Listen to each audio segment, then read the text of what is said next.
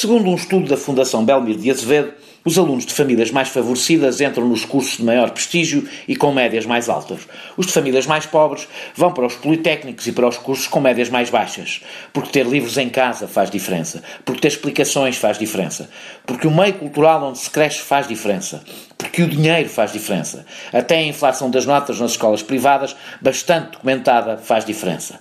73% dos estudantes de medicina são filhos de pais que concluíram o curso superior. 73% dos estudantes de enfermagem são filhos de pais com o secundário ou menos. Mesmo quando há promoção social, a posição de subalternidade mantém-se.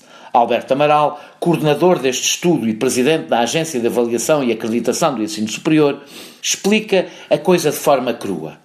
As classes mais baixas só podem tirar vantagem das oportunidades oferecidas pela expansão do sistema quando as necessidades das classes mais altas estiverem completamente satisfeitas. Podemos e devemos bater pela democratização da escola. Podemos e devemos recusar esta ideia de que pode haver cursos onde só se entra com médias de 17 ou 18, negando a possibilidade de, na própria especialização, os alunos continuarem a fazer um caminho que nunca começou no mesmo lugar. Mas não podemos nem devemos ter ilusões. A escola não é uma ilha na sociedade. Se a sociedade é desigual, a escola reproduz a desigualdade. A escola pública universal é o melhor instrumento para combater a desigualdade, mas nunca apagará um lastro que vem de fora.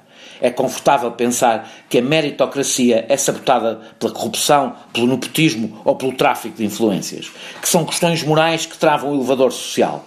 Também são. Até conta a rede de conhecimentos que o privilégio social oferece. Mas é a desigualdade na distribuição de rendimentos que se traduz numa desigualdade de oportunidades que torna a conversa da meritocracia numa treta. Uma treta que culpa o de baixo pelo seu falhanço e convence os de cima que o privilégio é um direito que conquistaram com o seu trabalho. É por isso que quem quer discutir política sem discutir desigualdade está a perpetuar um jogo viciado.